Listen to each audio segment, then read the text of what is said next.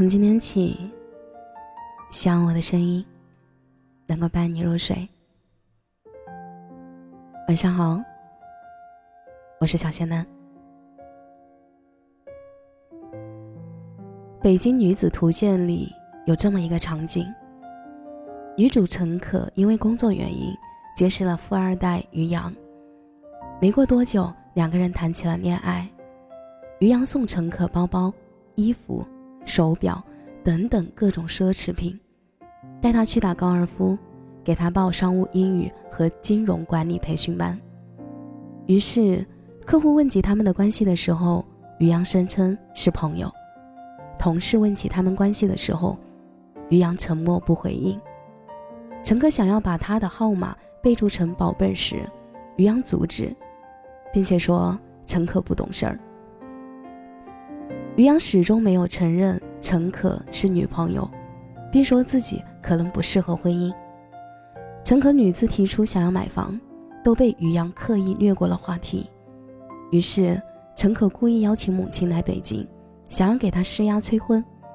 结果于洋借口出差躲了出去。当然，他并没有出差，只是并不想见陈可的母亲。两人分手没多久，于洋就准备结婚了。结婚对象是个白富美总裁，含着金汤匙出身，资产比于洋还要雄厚。在婚礼上，其实男生比女生更加现实。他不是不想结婚，只是不想和你结婚。知乎上有一个问题是：男生有时候是不是比女生更现实？其中有一个回答是这样的：是的。我身边有个男生，他对未来结婚对象的要求是门当户对。先说一下他各方面的情况：长相一般，身高一七零不到，家里开厂做点小生意，估计能年入百万左右。房子市区两套，农村一套，预计还要在市区买第三套房。开着一辆三十来万的雷克萨斯。他的意思是想找一个家里也做生意。在市区有一套房子，而且已经买好车的女方，觉得找一般条件的女孩子和她不般配，一定要独生子女，甚至考虑好了以后要收租或者是扩建厂房等赚取更多的钱。你觉得这叫现实吗？其实不是的，这叫资源对对等。在现实中，资源对等的感情才能够长久。你自己得有在感情中的筹码。可以是你的工作，可以是你的家庭，可以是你的人际关系，这样你才能得到他的尊重，你们的感情才是相对平等的。不要被灰姑娘会遇到王子的童话故事给洗脑了，就真的以为现实就像玛丽苏偶像里的一样，高冷总裁会真的喜欢其貌不扬、一无所有的笨女孩。况且灰姑娘本身就是贵族，她爸。是正宗的伯爵，除了美丽和善良这个优点，灰姑娘从小受的教育也是贵族教育。现实中没美貌、没见识、没知识、没能力，只有做自己和坏脾气。你说，霸道总裁图你点什么呢？热恋中经常听到的一句话就是“你什么样我都喜欢”，这种话热恋中听听就好了，千万不要当真。真相是，大多数的男生会嫌弃自己的女朋友的身材样貌，会嫌弃自己女朋友没钱没文化，会有虚荣心，会想要把你带出去，你能够给他撑面子，让他的好朋友好好羡慕羡慕。不是说女生一定要有多漂亮才可以，而是你至少有一样是你拿得出手的东西，身材、样貌、才学、修养、人品等等。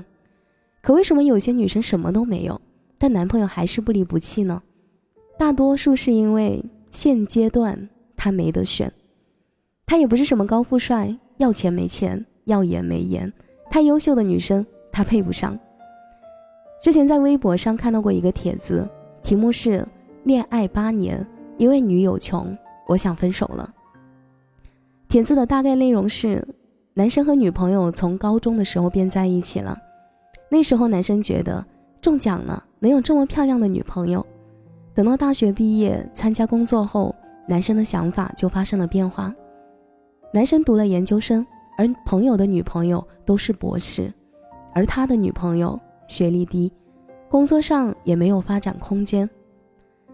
时间长了，他又觉得女朋友的父母是农民，以后无法为他们提供人脉资源等等支持，而女生的身材也逐渐变胖，人也没有高中的时候好看了。总之，男生就是觉得女朋友有点一无是处了，说白了就是配不上现在的他了。八年的感情，男生不想分手，但在一起又觉得自己有点吃亏。乍一看这条帖子，觉得男生真的渣，可现实中这样的事儿并不少见。男生现在的境遇更好，对自己伴侣的要求也就更高了。没有人不是趋利避害的，也没有人不想给自己更好的东西。其实，男生会比较你和其他女孩。比较你们的综合条件、事业、能力、家庭各方面，谁更和他志同道合，谁能跟他一起奋斗，谁让他少奋斗两年。真的别把男生当傻瓜，谈恋爱时期他可能是个任你摆弄的傻瓜，但谈婚论嫁时，每个人都会很现实。不论是男生还是女生，都是一样的。每个人都有想要个三观相近、条件相符。有共同话题的伴侣，每个人都想要个配得上自己的另一半，是人之常情。我想告诉女孩们的就是，不管是运动健身、读书学习，还是努力工作提升能力，我都希望你努力的把自己变得更优秀、更有钱、更有选择的底气。我希望你不要停下脚步，也不要觉得靠谁便可以一劳永逸，谁都靠不住的。你只有相信你自己，我希望你可以把自己变得更好的对手，然后等候与你势均力敌的另一半。感谢您的收听，我是小仙丹。如果你刚刚喜欢我的声音，记得点点关注，给仙丹五星好评哦。每晚十一点，我都在这里等你。节目的最后，祝你晚安，有个好梦。